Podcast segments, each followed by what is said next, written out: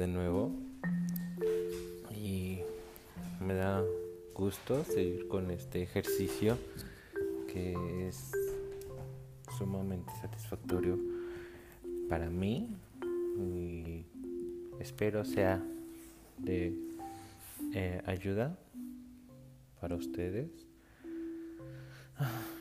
Quiero contarles el día de hoy eh,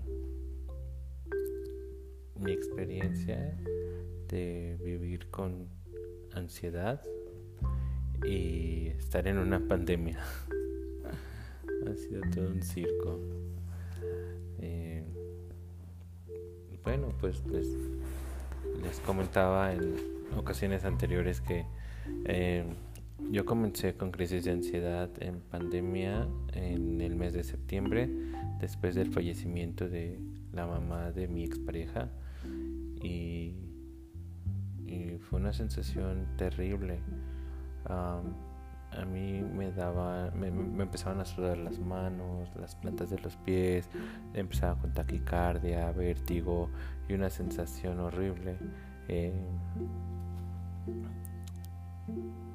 un malestar que a nadie se lo deseo eh, y, que los episodios eran eh, muy fuertes en mi experiencia y desde mi percepción duraban una eternidad y, y estaba un miedo ah, latente a morir y como ya en programas pasados les he comentado, pues la muerte para mí ha tenido un significado eh, de castigo. Eh, yo crecí con una formación cristiana, pero desde los cinco años, eh, siendo sincero conmigo mismo y con el resto de las personas, desde los cinco años, seis, ya me atraían los niños, ya me gustaban los hombres, a esa edad los niños, ya como fui avanzando me fueron gustando los de mi edad. Ya ahorita que ya estoy un poquito más madurito, ya me gustan más jóvenes que yo. Pero bueno, entonces este es una huella eh, que es muy difícil de borrar esta cuestión de la religión y cómo, cómo vivir con ella. También ah, creo que parte de, esa ansiedad nace alrededor de esta angustia que se crea ah, una vez que se escucha que, Dios este, maldice a la, a la homosexualidad y que a la letra dice que maldito el hombre que se acueste con hombre, con otro hombre. Entonces es complejo porque muy pocas veces escuchas en la Biblia que Jesús, eh, que se narra en la Biblia se narra la historia de Jesús y la historia de Dios. Pero en general se enfoca principalmente en la vida de Jesús, en lo que hizo aquí en la tierra, al menos en el Antiguo Testamento. Porque a diferencia de Peña Nieto, yo sí leí la Biblia completa. que no recuerde cada una de las este, fracciones, bueno, es diferente, pero no.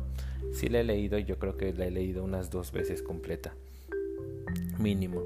Eh, y es, es muy angustiante para mí el escuchar que pocas veces Jesús maldice. De las que puedo recordar en este momento es solamente cuando maldice a una higuera que no da fruto. Pudiera ser una, una analogía, pero él la maldice, textual. Y después nuevamente lo hace cuando habla acerca de la homosexualidad. Y esto lo hace en, creo que es en el libro de Corintios. Creo, no estoy seguro. Ahorita, ahorita les investigo bien y, habla acerca de,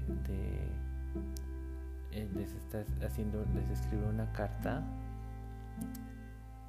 otra vez no recuerdo a quién, a qué pueblo, porque son muchos pueblos. Eh, y les dice, antes eran esto, más ahora son nuevas criaturas, más ahora son, son cosa nueva, ¿no? Son, han nacido nuevamente. Y más adelante les dice, maldito el hombre que se acuesta con el hombre. Y bueno, esto, esto que les acabo de narrar, tal vez de manera muy genérica, es algo con lo que yo crecí.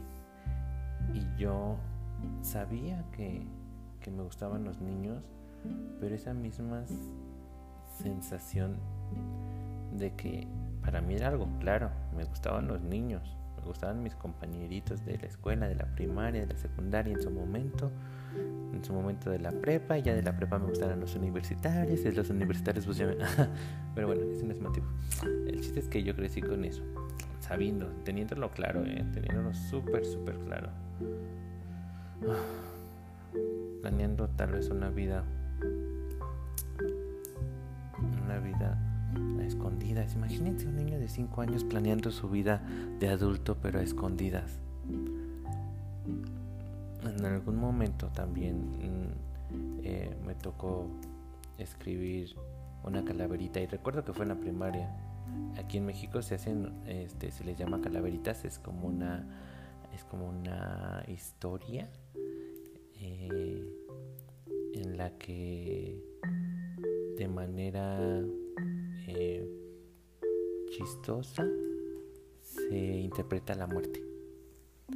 Entonces, este, yo hice mi propia calaverita y yo decía que, que me iba a morir joven, que me iba a morir a los 18 años en un accidente de coche.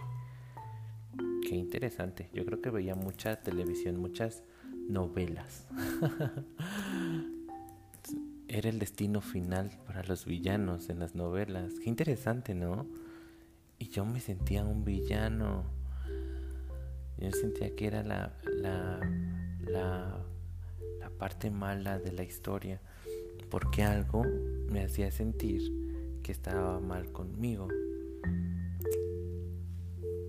Bien, pues no se cumplió esa profecía, gracias a Dios. Pero he vivido con con la sensación de que hago cosas malas, de que algo está mal en mí.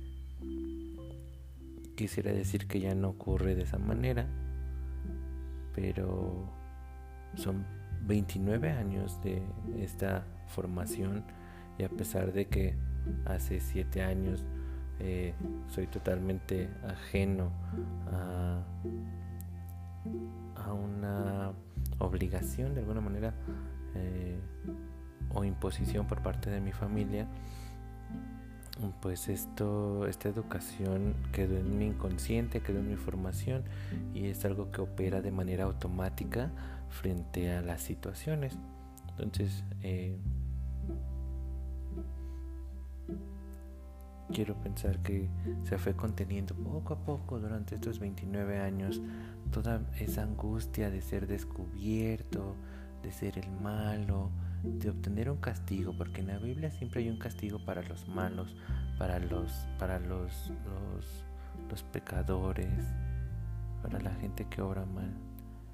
Y entonces, pues han sido 29 años de estar esperando, imagínense Imagínense el, valor de, de, las palabras, de estas palabras. 29 años esperando ser castigado. Esperando ser castigado. Obviamente esto nunca lo había platicado. Creo que ni siquiera me había atrevido a pensarlo. Y ahora que, me escucho y les comparto esta información, pues obviamente mi cuerpo contuvo todas estas emociones, todas estas angustias. No les puedo enumerar cuántas veces estando en casa de mis padres me quedaba despierto con, por ansiedad, por saber si estaba haciendo algo malo, por saber si, si era real el cielo o el infierno. Y es Siempre lo he dicho, es jactancioso creer que tienes la respuesta de todo, de la explicación del, mundo, de cómo opera, de cuál es su función, de cuál es, eh, de cierta forma, también el propósito ¿no? de la vida. Es jactancioso, o sea, eh, si la ciencia eh, y la tecnología nos han puesto y han roto paradigmas y no se logra explicar muchas situaciones, ¿cómo es posible pensar o colocarse en, ese lugar del saber, en ese lugar de, del tener la respuesta absoluta, cuando hay muchísimas interpretaciones de lo que ocurre? Pero bueno, me desvío mucho del tema. Han sido 29 años en los cuales mi cuerpo ha estado en espera de un castigo. Quiero ser totalmente honesto con, con ustedes y conmigo. Al final del día estos audios los hago para mí. Si le pueden servir a alguien, si alguien más quiere compartirlos, pues eh, comparto mi privacidad y mi mis momentos más íntimos. Y bueno, son míos y nadie más lo va, los va a cambiar. Eh, durante los de los 20 a los yo creo que menos como desde los 16 hasta hasta hace unos meses hasta tal vez hace un año pudiera decirse yo llevaba prácticas eh, sexuales de mucho riesgo. Eh, tampoco fui un promiscuo, pero, pero sí era como que eh, no, no, cuidarse al momento de tener relaciones, hacerlo con desconocidos y de, de manera inconsciente. Ahora puedo ver que justamente buscaba o a lo que estaba apuntando con mis actos era a, colocarme en un lugar del, del castigo, de la enfermedad y de la muerte. Entonces es muy interesante. Sigo adelante con esta, con esta, con este pensamiento. Ah, hace unos meses mi hermana eh, estuvo internada por COVID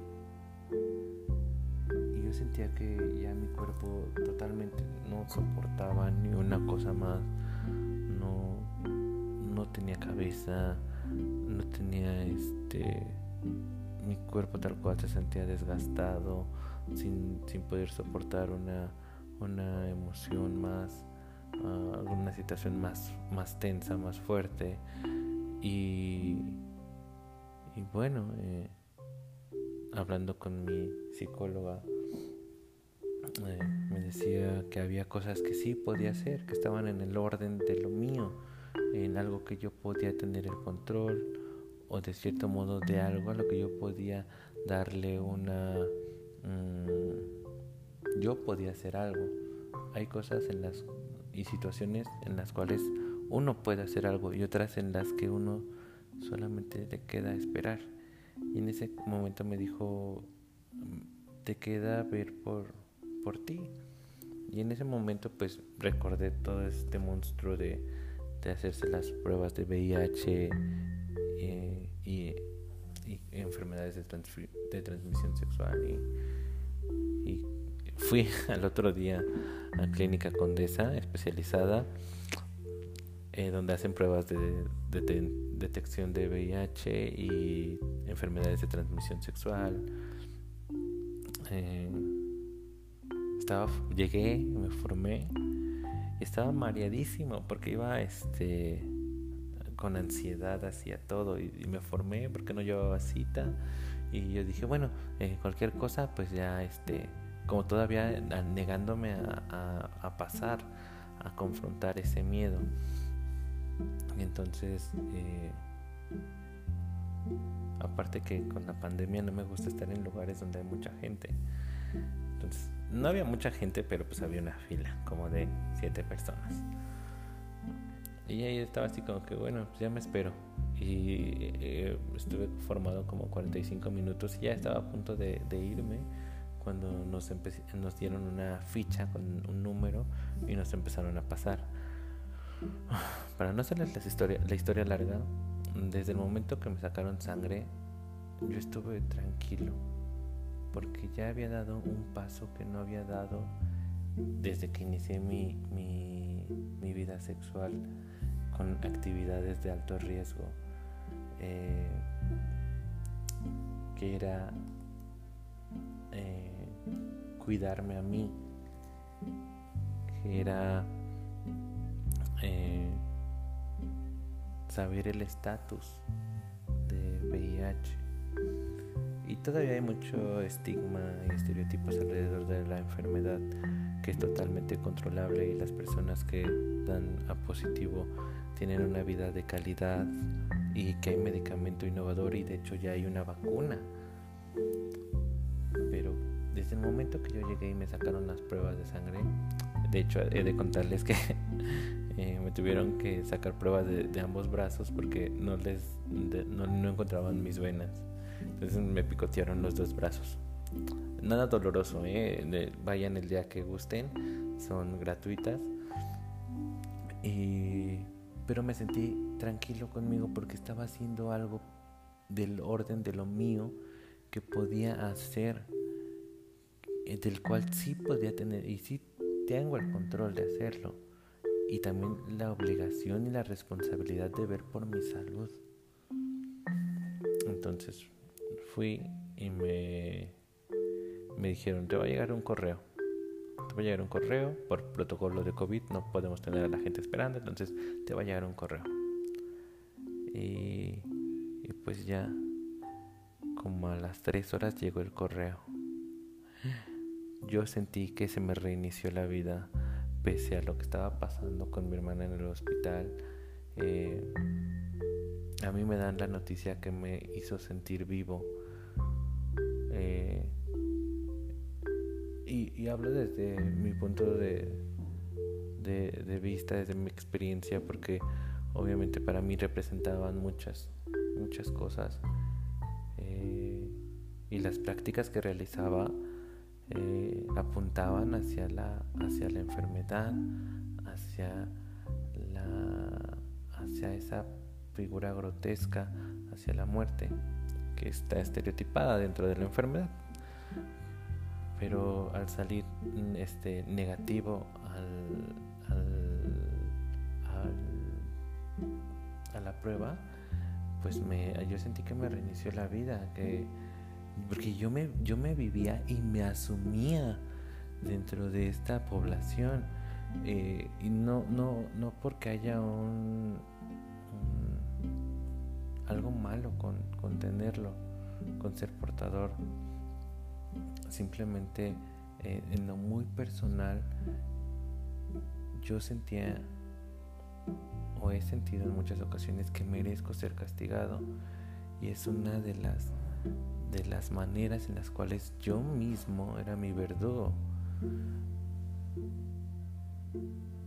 Y es muy fuerte es muy fuerte eh, hablar de estos temas porque son temas delicados porque eh, hay mucho estereotipo, hay mucha ignorancia todavía alrededor de estas enfermedades. Eh, son controlables, son intransmisibles y, tienes una calidad de vida y eres responsable de lo que haces y de con quién estás. Pero en este caso, volviendo a hablar de mí y lo que representa para mí todo esto, ¿no? Entonces, una vez que me dan los resultados, bajan mi nivel de ansiedad. Obviamente en los últimos días, eh, entre contagios de conocidos, muertes de conocidos, eh, de familiares, de amigos, se atraviesa el sismo en la Ciudad de México Hace dos días, el día 7 de septiembre, tuvimos un sismo muy fuerte, o al menos yo lo sentí. Eh, yo lo sentí peor que el sismo del 2017, del terremoto. Y recuerdo que salió una vecina súper tranquila. ¿eh? Yo creo que estaba fingiendo, porque se sintió horrible. Y nos dijo eh, a mi colega y a mí, este primer temblor que que viven en la Roma y nosotros sí. Y ella, ah, así como muy quita de la pena, así como que aquí siempre es muy aparatoso. Y sí, en efecto, este, les repito, yo lo sentí más fuerte que en el terremoto del, del 2017. Y obviamente yo estaba la mitad de una crisis de, este, de ansiedad por el temblor. No podía comunicarme con mis papás, con mi hermana, con mis amigos. Y fue terrible, fue una sensación muy fea. Pero sigamos adelante con esta charla. Algún punto llegará. O tal vez no haya un punto. Simplemente eh, alguien le está pasando peor que yo seguramente y hay que encontrar las posibilidades en este en este malestar que podemos tener. Hay que encontrar las posibilidades de ser felices de vivir de, sacar toda la, la basura que tenemos acumulada que nos han impuesto por años. Y, y ahora que lo, lo escucho y lo platico me parece lógico que mi cuerpo haya reaccionado de alguna manera para querer eh, enviar una totalmente una alerta para enfocarme en todos estos actos y, discursos a los cuales o me he aleccionado y me he alineado y, empezar a construir a partir de ahí, construir algo. No tengo la respuesta absoluta la vida,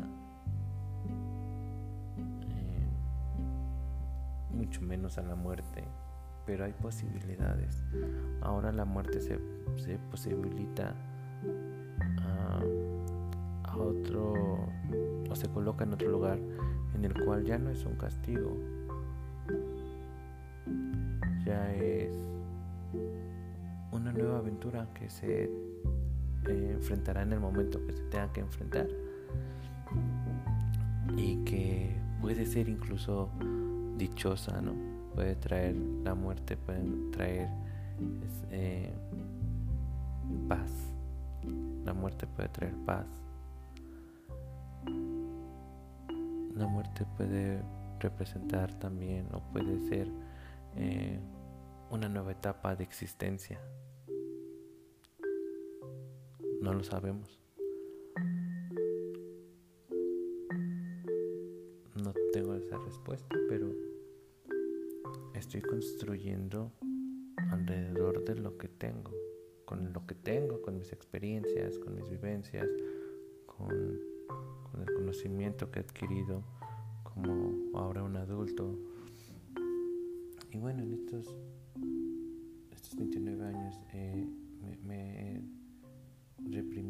pensado que, estoy mal y que, hay algo malo en mí. Y hace unos pocos meses me di cuenta que no soy ese monstruo. Eh, he de contarles también que en, en mi vida me han exorcizado unas cuatro veces porque supuestamente hay un espíritu de homosexualidad en mí y ha sido algo muy fuerte porque todo esto lo viví en mi adolescencia.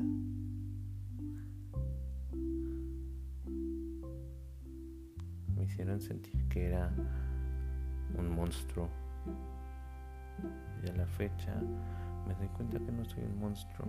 Me preocupo por mi familia, amo a mi familia, amo a mis amigos, amo a mis, a mis, a mis mascotitas, a mis hijas les llamo, a Lola y a Camila. Me duele ver el dolor de otras personas. Soy muy empático. Eh, no soy un monstruo. Y la vida es para para disfrutarla. Mucho tiempo me la, pasé en la queja y en la queja no hice nada. Y ahora que estoy apostando por, por hacer cosas nuevas, cosas diferentes, cosas que siempre he querido pero que nunca tuve el valor, me han dejado una satisfacción tan grande. He sido fiel a, mí mismo. Eh, y he tenido felicidad he encontrado felicidad en detalles pequeños, eh, me he sentido cómodo conmigo, que eso no pasaba. No sé si ustedes se planteen esta parte de sentirse cómodos con ustedes mismos, con lo que ven en el espejo, eh, disfrutarse, disfrutarse a solas. Es un ejercicio muy interesante. Y ahora que se apuesta y que ahora que estamos en esta línea de hacer cosas nuevas, de lo que siempre hemos querido hacer, encuentro mucha satisfacción y se refleja en muchas áreas de mi vida, en la económica, en la laboral, en las relaciones de amistad, en mi familia. Eh, no me he quedado con nada, no les he, no me he quedado con ninguna sensación de querer decirles algo y no hacerlo. Eh, también de, decirles que necesito escuchar tal vez otras otras cuestiones de su parte, ¿no? Imagínense, ya la religión me, me marcó con el rechazo y luego adolescente me rechazó mi familia. En un punto me corrieron de la casa. Eh, yo tenía como 16, 17 años, recuerdo. Y digo, no me lo cumplieron, pero el rechazo estuvo ahí. Es complejo lo que atravesamos como, como parte de la diversidad. No digo que también la heteronorma está cabrona. A los hombres cisgénero y a las mujeres cisgénero, pues cumplir con los estándares de lo que dictan las buenas costumbres, pues está cabrón. Está cabrón, las mujeres que se embaracen antes de los 30, los hombres que no lloren, los hombres que sean proveedores, las mujeres que sean quienes administren. Y ahora con este, este nuevo pensamiento, ahora las mujeres se empoderan, ellas hacen, ellas son, y está padrísimo. Pero otra vez caen en, en, situaciones difíciles de mantener. Es, es válido ser vulnerable es válido decir basta. A mí me costó caro aprender a decir que no, pero si no si no lo ponemos en práctica no va a valer la pena el costo que ya pagamos por una lección. Entonces hay que ponerlo en práctica.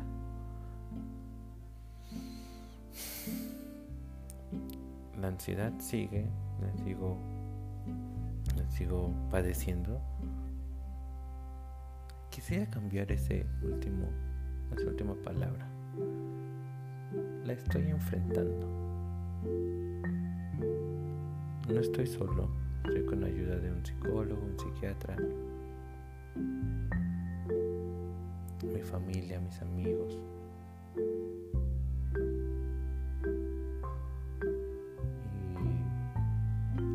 ahora la sensación ya no es, eh, ya no apunta hacia la muerte, porque en, en, algún momento mis crisis me hacían sentir que me iba a morir y que la muerte era inminente en ese momento, porque la muerte pues siempre va a estar ahí, ¿no? Siempre es nuestro, lo único que tenemos seguro, pero ahora mis crisis me dan y me da como una sensación de malestar en el cuerpo y digo, bueno, basta, no se puede vivir así. Eh, no se puede vivir mareado, no se puede vivir con dolor en el pecho. Eh, y todo es mental. Todo, todo es mental. Entonces,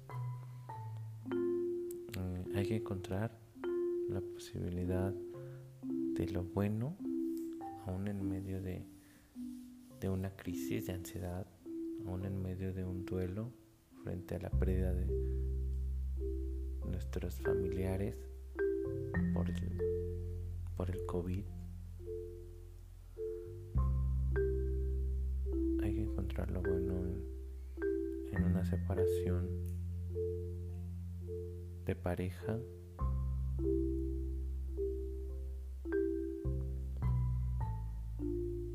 Y hay que encontrarle lo bueno cada día trabajo. Ah, y pues de mi parte es todo.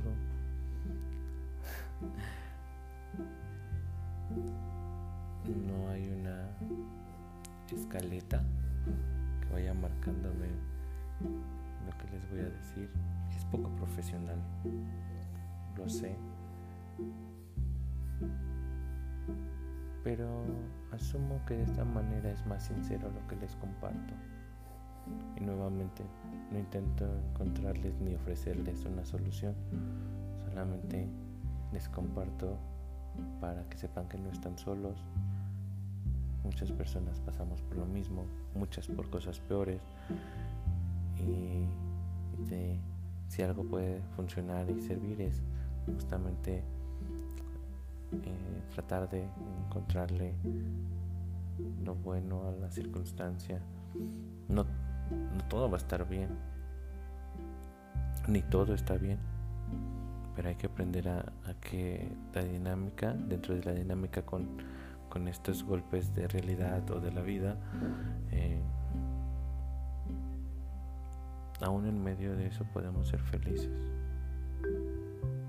podemos hacer podemos ser y podemos estar. Esa es la diferencia. Y bueno, hasta aquí el podcast del día de hoy. Cuídense mucho. Y pues aquí, aquí andaré.